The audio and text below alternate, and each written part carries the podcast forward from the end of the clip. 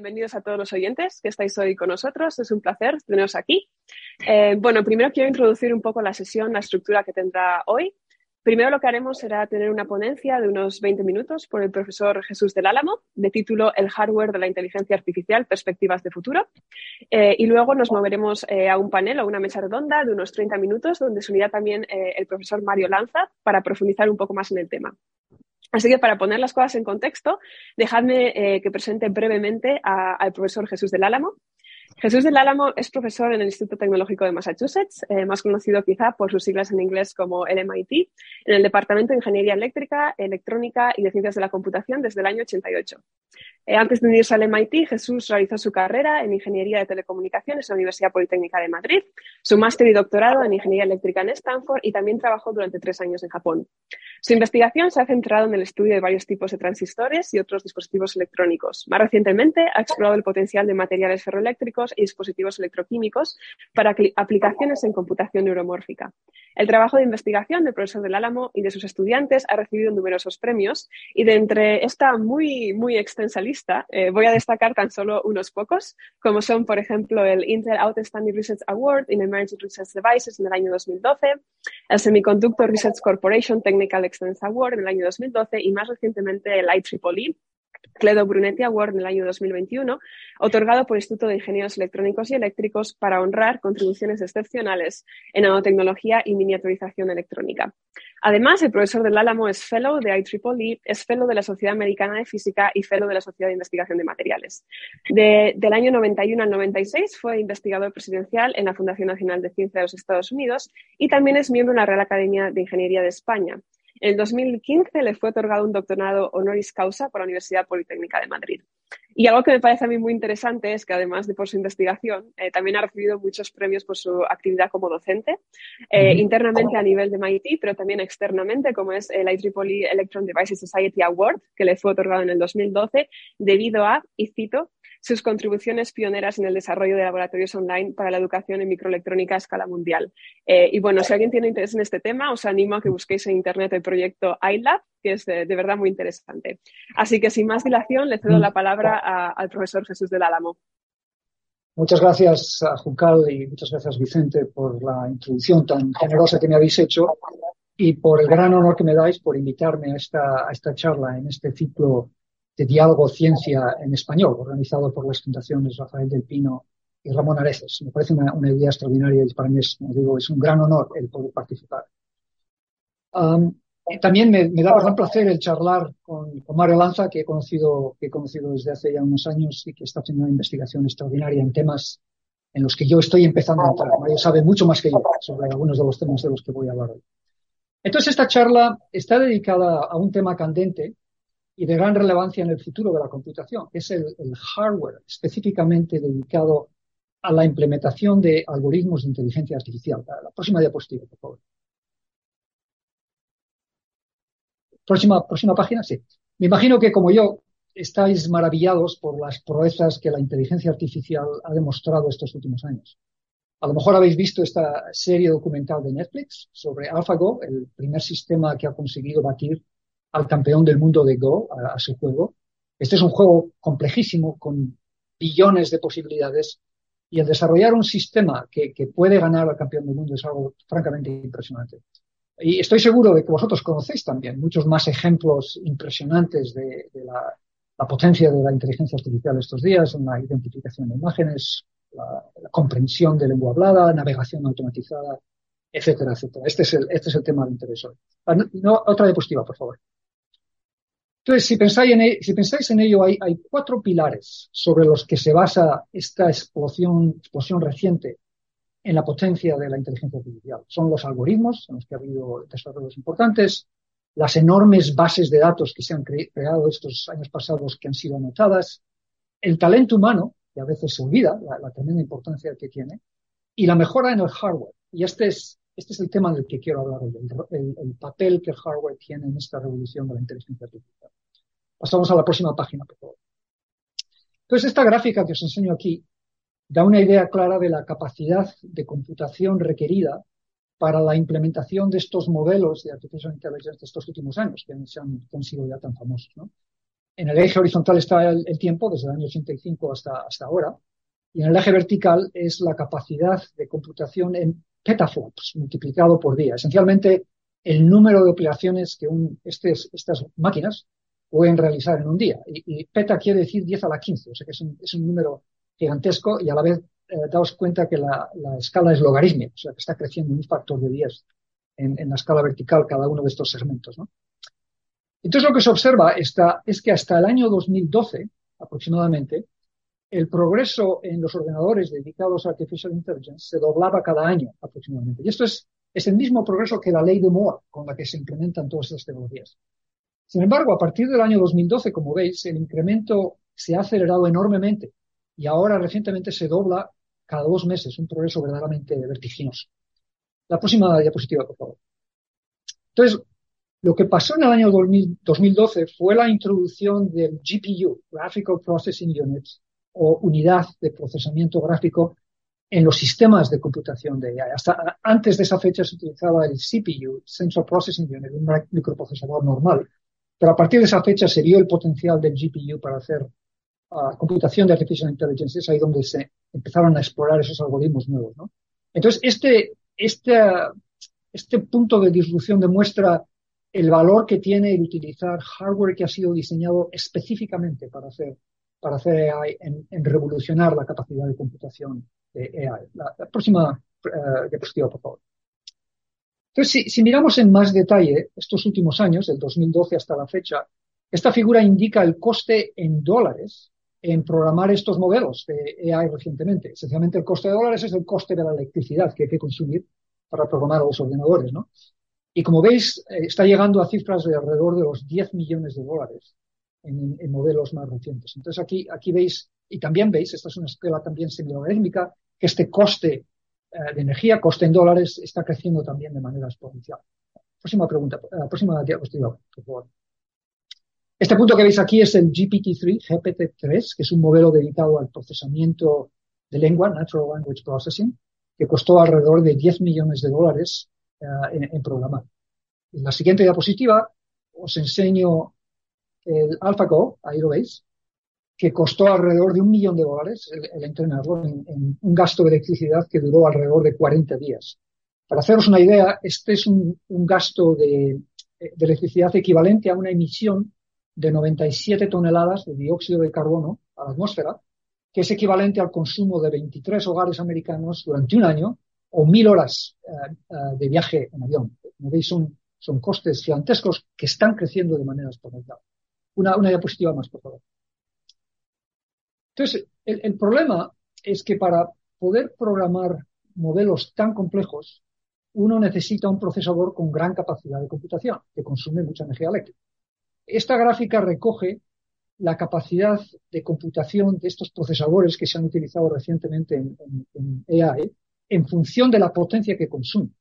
Entonces, la capacidad de computación, una vez más, se mide en, en este caso en giga operaciones por segundo, giga es 10 a la 9, y la potencia se mide en vatios. Y como veis, el eje horizontal llega hasta 10 kilovatios, unas cantidades de potencia verdaderamente tremendas. Entonces, lo que veis aquí es que hay una relación directa entre la potencia de la computación y la potencia eléctrica que es, consumida en el, entrenamiento de estos modelos. Si quieres un procesador más rápido, vas a tener que estar dispuesto a, consumir mucha más potencia eléctrica. Quiero contaros en, las próxima, en la próxima diapositiva un, poco más de detalle en este, una, próxima diapositiva, por favor. Este, este punto en particular, que es un, es un, microprocesador, bueno, como veis, un nombre más apropiado es macroprocesador, muy especial, que se llama el Cerebras WSE2 o Wafer Scale Engine 2. Próxima diapositiva, por favor. Este es un, un procesador que tiene un tamaño enorme, como lo veis en la escala, en la foto de la derecha. Tiene 2.6 billones de transistores, billón estilo europeo, o sea, 2.6 por 10 a la 12 transistores. Está dividido en 800, 850.000 cores, contiene 40 gigabytes de memoria y ocupa un área de 463 centímetros cuadrados. Como veis en la, figura de, abajo del centro, este, este, cada olea de silicio del estado del arte hoy, que son 300 milímetros de diámetro, produce exactamente un chip.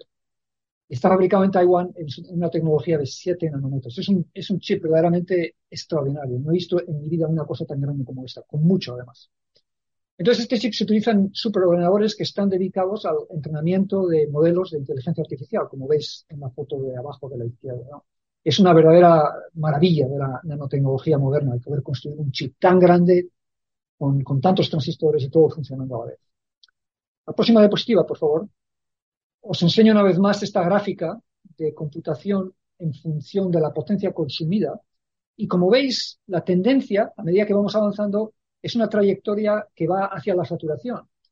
Y esto lo que quiere decir es que para conseguir procesadores más capaces, que consiguen entrenar modelos más complejos con muchos más datos, vamos a tener que estar dispuestos a consumir una cantidad de energía que crece de manera súper lineal. Y como veis, esto es un gran problema y en un momento dado no vamos a poder ir más allá. Este es el punto en el que, en el que va a hacer falta una gran uh, nueva in, uh, innovación. Pasamos a la próxima diapositiva, por favor. Entonces, como veis, este es uno de los grandes problemas que se, que, que se, se entienden ya bien hoy. AI puede hacer grandes cosas por, por, la sociedad humana, pero tenemos que tener cuidado que no nos queme el, el planeta en este esfuerzo. La próxima diapositiva, por favor. Entonces, lo que todos estos chips que veis aquí en esta gráfica, una vez más, estos sistemas tienen en común es que están basados en la misma tecnología convencional de CMOS de silicio. Uh, los procesadores son diferentes, tienen diseños diferentes, pero la tecnología básica fundamental es CMOS, CMOS, basado en silicio. Y eso es lo que limita la, la, la eficiencia, digamos, de computación alrededor de 10 teraops por vatio. Tera es 10 a la 12, 10 a la 12 operaciones por vatio. Eso es, como veis, no es posible llegar más allá a, largo, a, niveles, a diversos niveles de, de, uh, de computación. Uh, siguiente diapositiva, por favor. Entonces, lo que deseamos es movernos en esta dirección, aumentar la potencia de computación sin aumentar o incluso mejor disminuir la potencia consumida. Eso es lo que verdaderamente necesitamos hacer. Y esto requiere una verdadera revolución tecnológica en la microelectrónica moderna. Ese es, ese es el gran reto. Entonces quiero comentaros sobre dos caminos que hay uh, diferentes que se están investigando con gran intensidad estos días para poder movernos en esa dirección uh, deseada. El primero es resolver lo que se llama el memory bottleneck o el cuello de botella de la memoria. Y el segundo consiste en inventar nuevos modelos de, de computación. Voy a tocar un poquito brevemente sobre estos dos puntos. En la próxima diapositiva ilustro, eh, enseño a qué se refiere este memory bottleneck. Esto se refiere al hecho de que en sistemas modernos de computación, los chips responsables de la computación y los chips eh, donde reside la memoria se, se, son diferentes y están ensamblados sobre un mismo board a cierta distancia los unos de los otros. La razón por la que son diferentes es porque la tecnología de silicio subyacente para implementar estos dos chips es muy diferente y es muy difícil de combinar en el mismo chip. Esto quiere decir que, los datos tienen que ser transferidos de memoria al procesador y de vuelta a la memoria y en aplicaciones de inteligencia artificial, donde utilizamos grandes bases de datos y un gran trasiego de, de, de base de datos y, de los, weights que se utilizan para, los modelos, se consume una gran cantidad de energía y se requiere mucho tiempo para poder hacer toda esta transferencia de información. Entonces, esto es, a, esto es a lo que se refiere el, el, memory bottleneck. Y la solución, ilustrada de manera así un poco naif en la imagen de la derecha, es el integrar la memoria y la computación de manera muy íntima, con conexiones muy cortas, con conexiones muy finas, con muy pocos uh, efectos parásitos, y poder transferir los datos de computación a memoria muy rápidamente, con muy poco gasto de energía y, y, y, a gran, en gran con gran paralelismo a la vez. Y como os digo, el problema es que las tecnologías básicas que están involucradas en la, en la implementación de la memoria y la computación son muy diferentes. Hasta la fecha ha sido muy difícil desarrollar una tecnología común que soporta estas dos aplicaciones con, el gran rendimiento que es necesario. Entonces, en la próxima diapositiva os enseño o muestro el, gran esfuerzo que hay hoy por todo el mundo para intentar resolver este problema, es decir, el encontrar tecnología de memoria que se puede integrar de manera muy ágil y de manera muy eficaz sobre tecnología de computación. Hay varios uh, tipos de memorias, como, como, veo que, como veis que estoy ilustrando aquí, basado en en física magnética, de ferroelectricidad, cambios de fase, física también de, resistencia. Y, la clave es el poder integrar esto con gran densidad, con, con, mucha agilidad, de manera que se puedan crear una, gran densidad de base de datos que se puedan comunicar muy rápidamente con, la computación que está en la parte más abajo de la blea. Este es un problema muy serio, pero claro, es un, es un problema en el que hay un gran esfuerzo en todo el mundo para intentar resolver. En la próxima diapositiva os enseño una segunda línea que se está investigando, que está emergiendo estos días para integrar sistemas de manera más íntima donde se reducen los efectos parásitos en lo que se llama heterogeneous integration of chiplets o integración heterogénea de chiplets, que son pequeños chips. Entonces, si pensamos en un sistema moderno, como es la, figura de la izquierda, que queremos integrar en un, chip por razón de eficacia y de tamaño, las diferentes funciones que en general hacen falta, la computación, la memoria, los gráficos, las comunicaciones, ah, ah, están forzadas a ser implementadas con la misma tecnología, porque están en un chip. Como es el caso que la velocidad de computación es generalmente la función prioritaria, entonces esto obliga a escoger una tecnología muy avanzada que a la vez es muy cara. Esto quiere decir que todas las otras funciones que no requieren esa tecnología tan avanzada terminan siendo implementadas con esa, esa tecnología. A veces incluso esa tecnología más avanzada no es necesaria, no es, no es deseable para, para implementar otras funciones, como veis aquí el input-output o las comunicaciones, ¿no? Pero no hay, no hay solución tienes que utilizar la misma tecnología para todos estos, para todas estas funciones. Entonces el resultado final es un chip que es muy caro y que tarda mucho tiempo en, ser diseñado. Entonces, el nuevo concepto de integración heterogénea que está ilustrado en la figura de la derecha consiste en la integración de pequeños chips o chiplets que están, que han sido dedicados a implementar cada uno una función específica de manera muy optimizada han sido diseñados y fabricados con la tecnología más óptima para esa, para esa función, para esas funciones, para esas ah, ah, ah, figuras de mérito que son, que son deseadas para esta aplicación en concreto. Algunos de estos chips, de hecho, están ya diseñados, están ya fabricados y se pueden escoger, digamos, de un catálogo off the shelf para ser utilizados en esta aplicación porque ya existen y la interfaz está, está bien definida. Entonces, el resultado es que si ensamblas un sistema así, de manera modular, se puede hacer muy rápidamente y, el resultado es un, diseño que llega al mercado mucho más rápido, que es mucho más económico y que también tiene un gran, eh, un más rendimiento energético.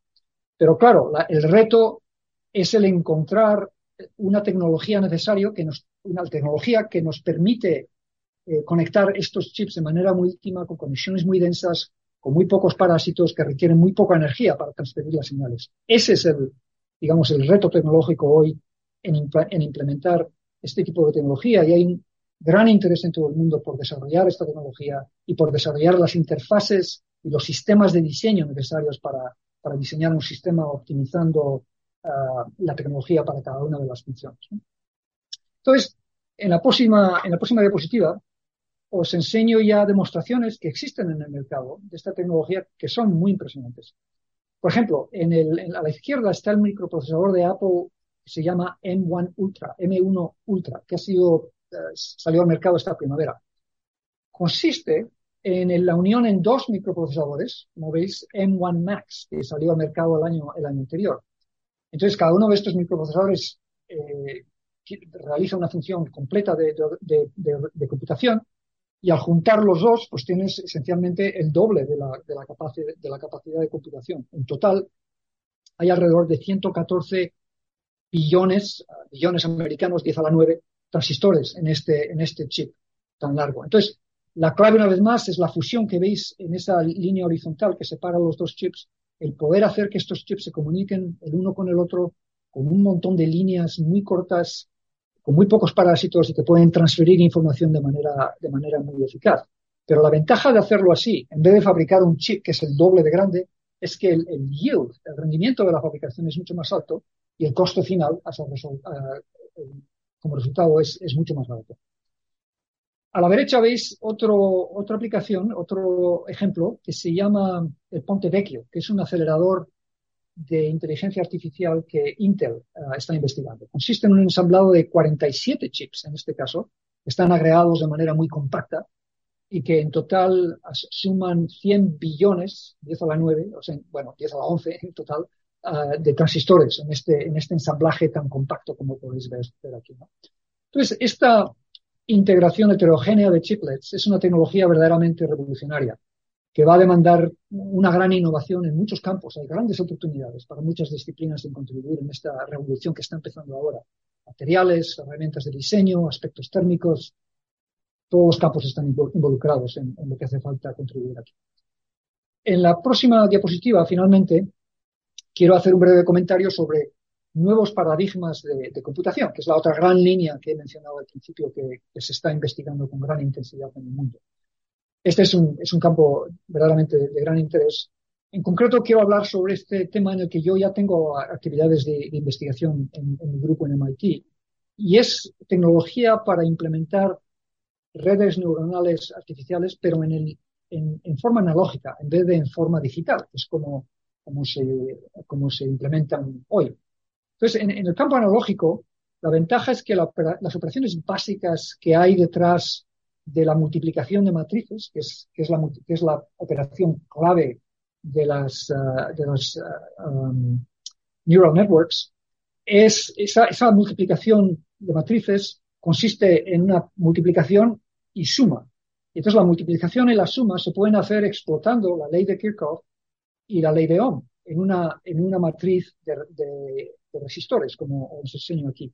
Y de esa manera se puede hacer de manera muy eficaz con dispositivos que son pequeñísimos en vez de decenas de transistores y con un consumo de energía mucho más, mucho más barato, ¿no? mucho más bajo, ¿no? O sea que es un concepto que, que se, se, entiende bien, se entiende bien los requerimientos que hay para este dispositivo clave, que es este eh, resistor programable no volátil, es decir, que guarda en memoria el valor de la resistencia que podemos programar y el problema es que hoy por hoy ese dispositivo no existe. No hay, nadie ha conseguido sintetizar un dispositivo que tiene todas las características necesarias para implementar este concepto. Y es ahí donde a mí me atrae eh, este, este reto porque es un, es un, es eh, un reto a nivel de dispositivos que es el área, digamos, de especialidad en, en grupo. ¿no? Entonces, en la, en la próxima diapositiva os enseño uh, varios, varias direcciones que, que, se están siguiendo por todo el mundo para intentar implementar este, este concepto. ¿no? Entonces, arriba a la izquierda es un trabajo de mi grupo que se, consiste en intercalar iones de manera controlada en un canal de óxido metálico y de esa manera controlar la conductividad de este, de este canal que veis aquí, como hemos, hemos construido de manera, en, en, en medidas, en dimensiones ya muy pequeñas, que se puede incrementar la conductividad o se puede reducir la conductividad y guarda en memoria ese valor porque los iones se quedan dentro del canal hasta que no los saquemos de allí. ¿no?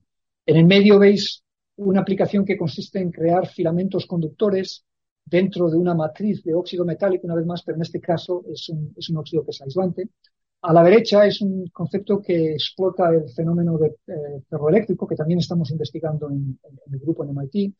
Abajo a la izquierda es, es, una, es una gráfica de, Mario Lanza, que me ha mandado, que es nuestro interlocutor hoy, que también tiene un programa de investigación en este área en el que está explorando el potencial de materiales bidimensionales 2D, como el graphene oxide, el graphene o molybdenum disulfide y otros más para implementar redes neuronales. Y abajo a la derecha veis un concepto de fotónica, que hay otros colegas aquí en MIT y en otras partes del mundo que están, que están investigando. Son, como veis, una gran diversidad de líneas de ataque, materiales muy diferentes, física muy diferente. Es un, es un, es un área fascinante para poder contribuir prácticamente desde cualquier, desde cualquier uh, disciplina. ¿no? Entonces, con esto llego a mi diapositiva final, donde concluyo. Entonces, uh, claramente, para seguir aprovechando el, gran progreso que, está ocurriendo en inteligencia artificial, va a ser necesario inventar un nuevo hardware que ha sido creado de manera específica para eh, implementar las funciones necesarias para los algoritmos de inteligencia artificial. Y esto va a requerir, como ya he dicho, mucha innovación y va a generar muchas oportunidades para contribuir al progreso, desde memorias que están integradas en, en SIMOS hasta nuevas tecnologías de empaquetamiento, como ya he hablado de chips, incluso nuevos conceptos de, computación van a ser necesarios. Entonces, digamos, como gran conclusión, este es, un gran momento para ser estudiante en todas estas ramas de ingenierías que son relevantes para los microsistemas.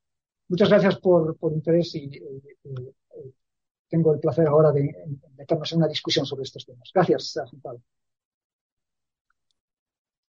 De acuerdo, muchas gracias Jesús eh, por la charla. La verdad es que me ha parecido muy bonita porque creo que muchas veces en, en charlas de carácter divulgativo oímos sobre los grandes progresos que la inteligencia artificial está eh, desarrollando en diferentes campos, ¿no? Eh, pero no vimos tanto sobre los retos que conlleva y creo que nos has dado una buena perspectiva en cuanto a coste económico, energético, climático y, por supuesto, de hardware, que no siempre oímos sobre, sobre este tipo de cosas. Así que, bueno, ahora para profundizar un poco más en el tema, eh, tenemos con nosotros al profesor Mario Lanza, y, junto con Jesús, pues estableceremos ahora una mesa redonda, así que permitidme, igual que he hecho con Jesús, que introduzca a Mario.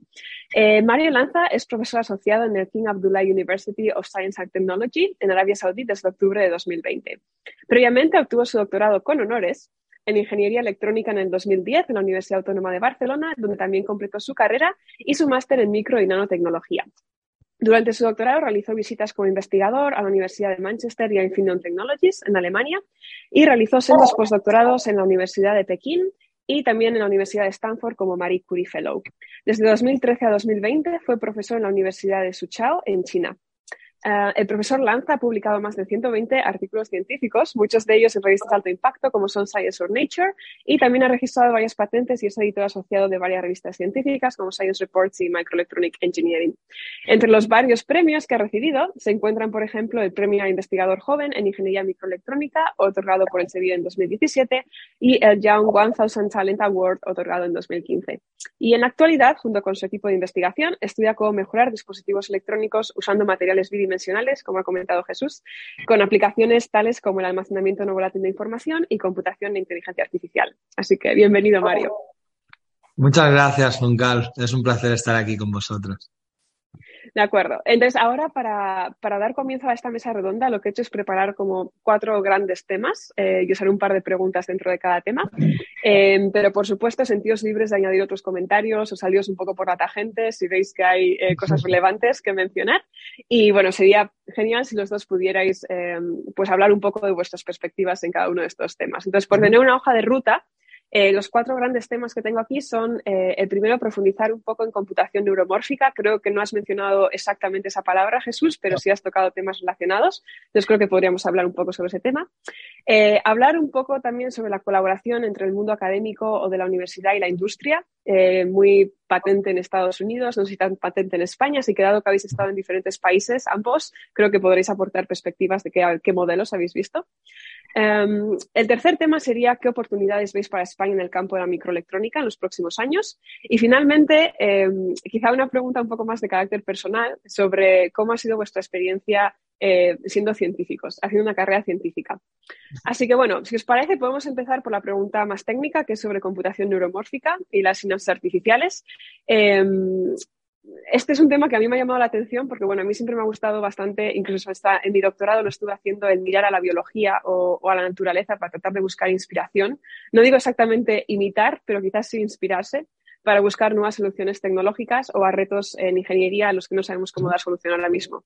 Em, sé que, por ejemplo, hay sensores neuromórficos ahora mismo que están revolucionando campos como la visión por computador, estas cámaras basadas en eventos, pero sé que al mismo tiempo también traen nuevos retos como son eh, la necesidad de diseñar nuevos algoritmos capaces de extraer información eh, de estos eh, inputs sensoriales. Así que mi pregunta para vosotros sería, ¿qué ventajas o qué potencial creéis que la computación neuromórfica va a ofrecer en comparación a la computación tradicional? Y al mismo tiempo, ¿cuáles crees que son los mayores retos para el desarrollo de esa tecnología o incluso para su implementación en el futuro? Bueno, si queréis empiezo, pero, pero Mario conoce este tema mucho mejor que yo, así que creo que Mario va a dar, una opinión mucho más inteligente que la mía. Creo que el tema, creo que esta, esta palabra neuromórfica, esta neuromórfico, computación neuromórfica está, está bastante abusada y, y significa diferentes cosas para diferente gente. Entonces, por ejemplo, yo no la he utilizado en mi charla. No la he utilizado a pesar de que otra, otros colegas la utilizarían para, para tratar un tema parecido porque el tipo de aplicaciones que yo he discutido, que es este Analog Neural Networks, implementación de, redes neuronales en modo analógico, no tiene prácticamente nada que ver con el cerebro. ¿no? Bueno, sí, el cerebro funciona de manera analógica, o sea que ese sería, digamos, el punto, el punto de conexión.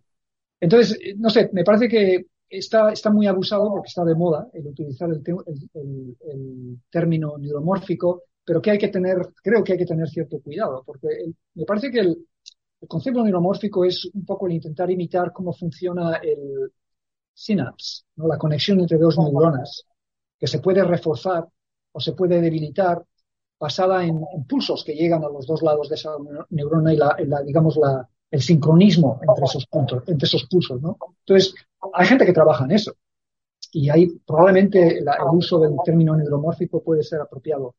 Pero hay mucha gente que no trabaja en eso, como yo. Entonces, no me parece que el término es adecuado. O sea que, y, la gente que trabaja en eso, o, otra gente que, estudia esos temas, son, uh, cierto escepticismo, digamos, de, la, si se puede verdaderamente hacer computación eh, así como, como ya he explicado, con, uh, estudiando, digamos, el sincronismo de pulsos que llegan a, estas, estos synapses. Pero creo que en este tema probablemente Mario sabe mucho más que yo.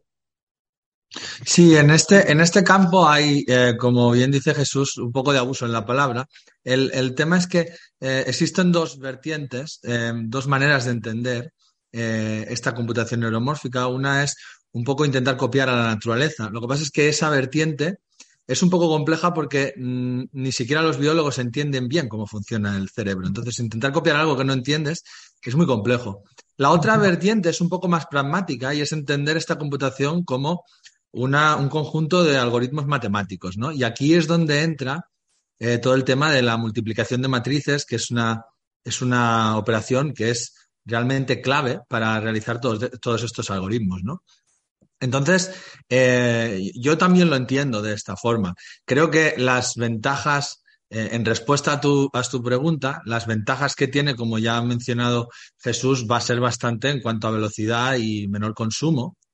Eh, y, también en respuesta, lo que sería el, mayor, el, mayor reto en, el desarrollo de este tipo de circuitos, porque al final estamos hablando de, de rendimiento a nivel de circuito. Pero ahí va, como están hechos de, estos memristores que ha comentado Jesús, de estos dispositivos que, tienen una, que funcionan con una resistencia, pero que, tienen un valor variable y que tienen una memoria, pues claro, estos eh, dispositivos son dispositivos nuevos que mm, pueden realizarse dependiendo de diferentes principios físicos, como ha comentado Jesús. Pero creo que el reto principal no va a ser tanto en el funcionamiento en sí, aunque ya es difícil, eh, intentar em, eh, tener un dispositivo que tenga exactamente las eh, propiedades requeridas, pero creo que aún va a ser más difícil que tenga la robustez que ha tenido el transistor, porque el transistor es un dispositivo a prueba de bombas que ha resistido todo tipo de miniaturizaciones, introducción de nuevos materiales. yo, de hecho, trabajé en la transición del aislante de puerta de, de silicio a materiales de alta permitividad cuando era estudiante, ha, resistido todo, es muy robusto y claro, eh, hacer que un membristor ya sea hecho de materiales eh, de óxidos de metal, de materiales ferroeléctricos, de materiales bidimensionales, pues hacer que sea tan y tan fiable, poder hacer tantísimos componentes tan pequeños que sean todos iguales, con poca variabilidad y alto rendimiento, eso para mí va a ser lo más difícil. De acuerdo. ¿Cómo, ¿Cómo ves entonces el tema de implementarlo? ¿A cuánto crees que estaremos de poder usar en aplicaciones?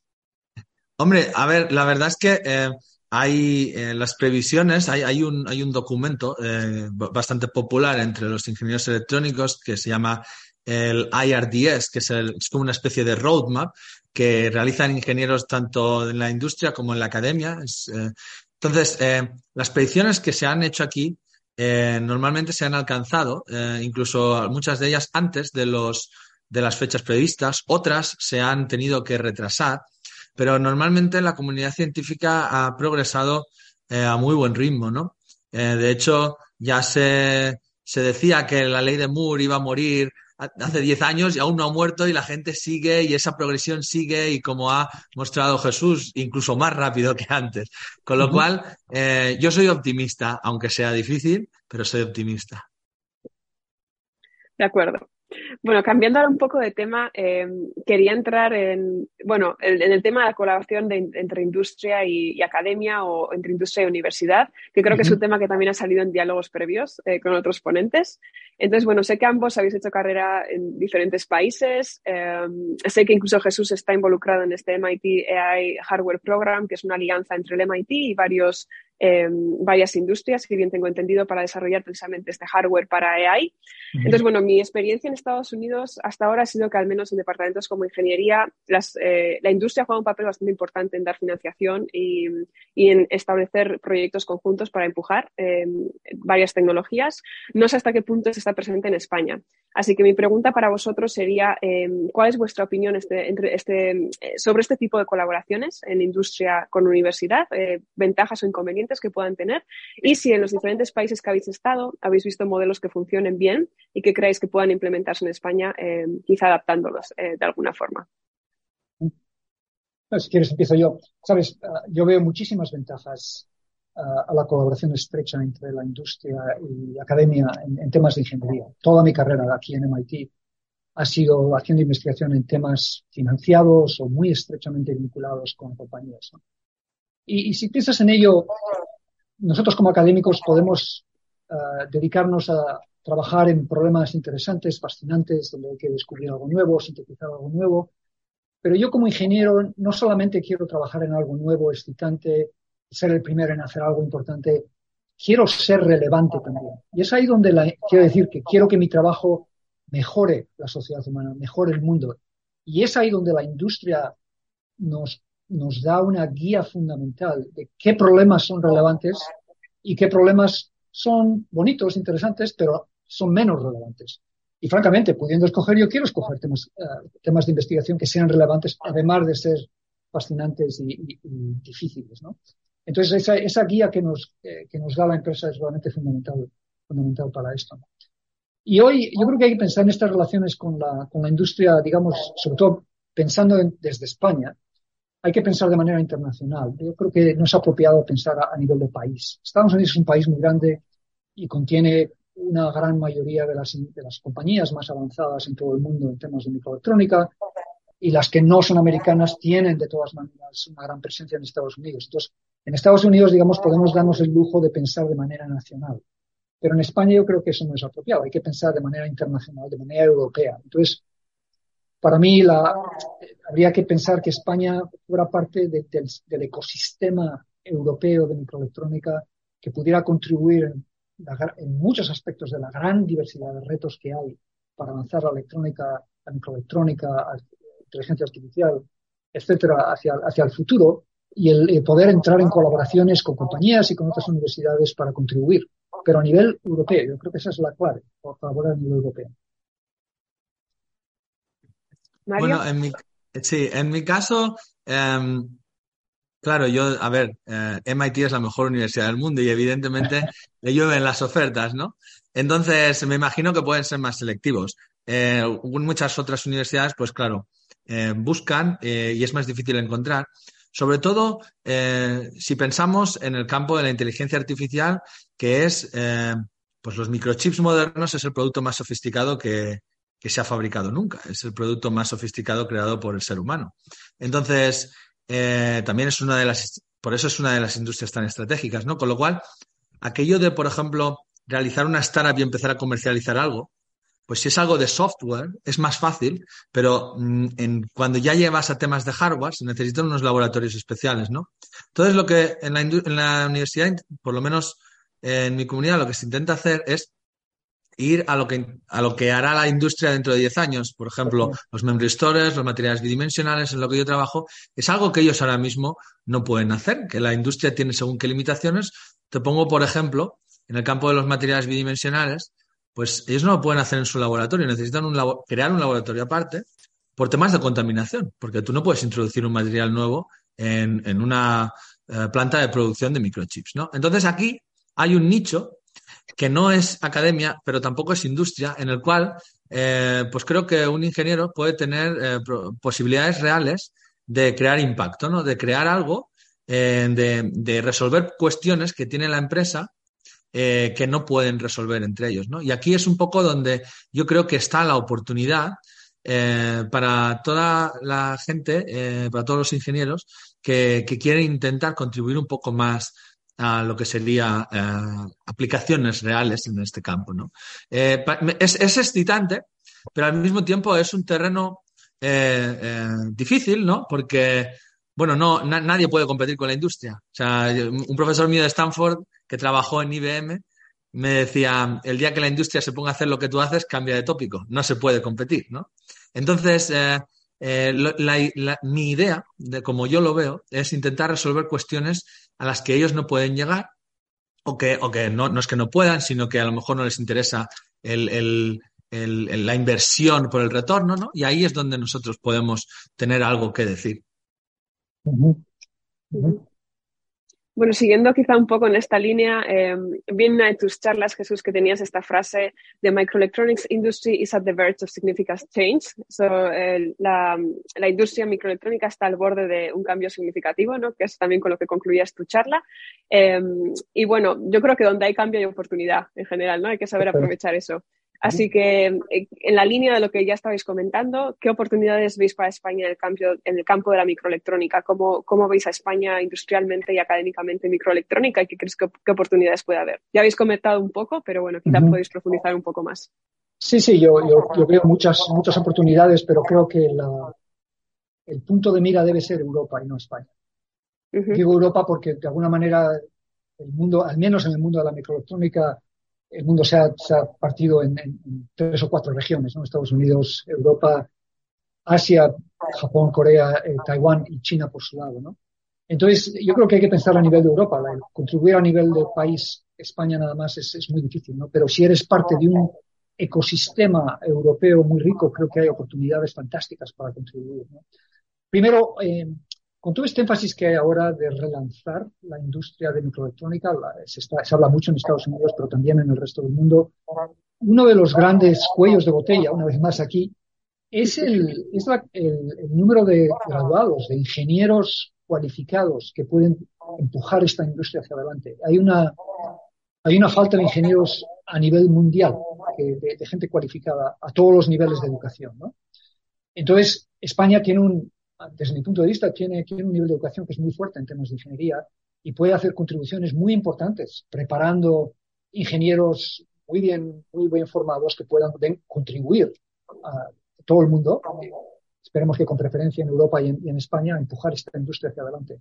Entonces, el pensar cómo reforzar la educación en España, la educación de ingeniería en España, para mí me parece que debería ser una gran prioridad. Y eso requiere, por ejemplo, todas las clases deberían ser en inglés. Imagino que, es algo que hay, que hay que hacer una transición, digamos, un poco graduada, pero ese es el, punto al que hay que llegar. Desde el primer año de carrera, todas las clases deberían ser en inglés, todos los profesores deberían tener experiencia internacional, idealmente experiencia de haber trabajado en industria y de esa manera tener, y luego que haya muchos programas de colaboración con la industria para asegurarnos que la, que la educación es relevante.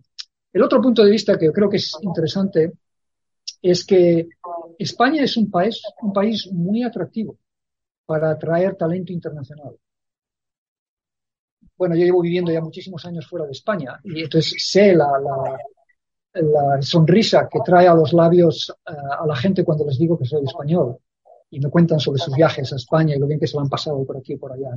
Entonces, España es un país muy atractivo para atraer talento internacional. Y hoy por hoy, a través de COVID, hemos aprendido a hacer mucho trabajo y trabajo muy difícil con equipos que están dispersos por todo el mundo online. Eso quiere decir que hay posibilidades de verdaderamente atraer ah, talento internacional a España, montar centros de diseño, ah, montar centros de investigación que, forman parte de un ecosistema que se establece por todo el mundo y con esa atracción, con ese atractivo especial que tiene España, de esa manera atraer verdaderamente trabajo muy interesante y actividades muy interesantes en este tema para, para España. Me recuerdo, por ejemplo, una conversación que tuve con el presidente de ADI, Analog Devices, que es una industria aquí en Massachusetts, porque en un momento lo vi y, le dije, mira, pues sé que tenéis un centro de diseño en Valencia. ¿Cómo es eso? Me, sorprendió. Y yo le pregunté, digo, pues mira, eh, estábamos trabajando con un pequeño centro de diseño en Valencia que hacían tan buen trabajo que terminamos comprándolos Así que lo incorporaron a su, a su compañía y este centro de diseño en Valencia hoy por hoy hace trabajo muy importante para Analog Devices. Entonces, para mí, en particular, el lado de diseño me parece algo muy, muy posible para España para hacer contribuciones verdaderamente importantes que no requieren esas infraestructuras de, laboratorios complejos o fábricas carísimas en estos temas de microelectrónica. Mario. Sí, yo la verdad que coincido en todo lo que ha dicho Jesús, porque, eh, bueno, yo fui estudiante Erasmus, con lo cual eh, para mí es Europa es mi casa, no, no es solamente España, ¿no? Eh, tengo, he estado en, varios países, he ido a muchas visitas a, centros punteros en Europa. por ejemplo, AIME, que es un centro que está en Bélgica, que es una referencia mundial, que un caso de éxito de, de un centro de investigación en este campo y, he ido ahí muchas veces. Em, también coincido plenamente en el potencial de los jóvenes españoles. De hecho, yo eh, siempre que he estado en el extranjero he contratado postdocs españoles porque al final eh, me ha ido muy, muy bien. Ha sido gente muy productiva. Y, em, y también coincido en el, tema de reforzar la educación. Por ejemplo, em, creo que en algunas universidades americanas se está poniendo esto de, enseñar sobre semiconductores, sobre industria de microelectrónica, muy serio. Creo que la Universidad de Purdue en Estados Unidos ha hecho un programa especial sobre esto. Em, también eh, eh, tengo un buen amigo que fue presidente de la Electron Devices Society, Fernando Guarín, que em, él es original de Colombia y, y bueno, siempre dice que hay mucha gente eh, con talento, que tenemos que eh, detectar y que tenemos que intentar eh, pues em, poder atraer a, donde son necesarios y donde son útiles, porque la verdad es que realmente, como dice Jesús, hay una falta de, profesionales en este campo muy grande, ¿no? Entonces, em, quizá también lo que yo noto como, como fui estudiante de doctorado en España, lo que noto es que hay mucho joven que no, o sea, que no es que ni que tenga interés, sino que no sabe lo que hay fuera, ¿no? Si a mí me hubieran explicado eh, lo que había fuera, pues probablemente eh, me hubiera ido al extranjero antes a, coger experiencia. Eh, creo que España está ahí y no se va a mover. El que quiera puede volver siempre, pero la experiencia de poder progresar en el, en el, extranjero, pues puede ir muy bien, ¿no? Entonces, eh, no, solamente esas oportunidades en el extranjero, incluso uno puede, eh, puede quedarse en España, pero tener esa movilidad eh, es importante, ¿no? Porque es, realmente las personas que encuentran el trabajo que les gusta al lado de su casa son muy pocas, es una probabilidad muy baja, ¿no? Entonces, moverse te abre muchas puertas para poder progresar más rápido, ¿no? Entonces, creo que ese, es un tema importante, el tema de poder moverse para poder encontrar las mejores oportunidades que te hagan progresar más rápido, es una cosa como para resaltar suficientemente para crear esa, ese atractivo. Bueno, pues quizá hilando un poco con esto de las experiencias personales, em, mi última pregunta o el, último tema que quería tocar es eh, cómo ha sido vuestra experiencia como científicos. Em, creo que tendremos oyentes que quizá estén interesados en ciencia, pero no sean científicos necesariamente.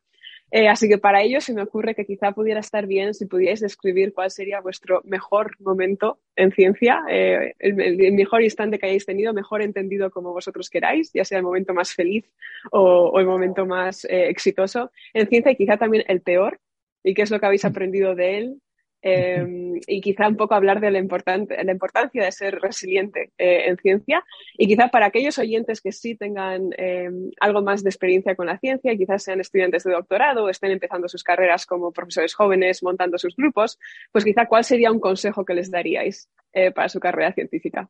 Wow, muchas, muchos, mucha amiga ahí. no sé, yo, yo, yo comentaría que hoy el en tecnología, conozco es el campo de microelectrónica en el que yo trabajo, es fascinante. Es una industria que aunque tiene 50 años ya es tan joven como el primer día, con oportunidades fantásticas, con, con eh, una necesidad de innovación que, más que nunca y oportunidades de construir carreras increíblemente halagadoras um, y, bien, bien pagadas por, por, muchos años adelante. ¿no? Quiero comentar también lo que, lo que Mario ha comentado sobre el, viajar a nivel internacional, yo trabajé dos años y pico en Japón, Mario tiene todavía experiencias más internacionales que yo. Y entonces ahí no solamente es, digamos, la oportunidad técnica de aprovechar en aprender algo en un sitio muy especial, en el momento adecuado, que es lo que yo hice, que es lo que me atrajo a, ir a Japón, pero luego es la oportunidad humana de, vivir en otro país con, con, una lengua diferente, con una cultura diferente, con modos de pensar, señales de identidad diferentes.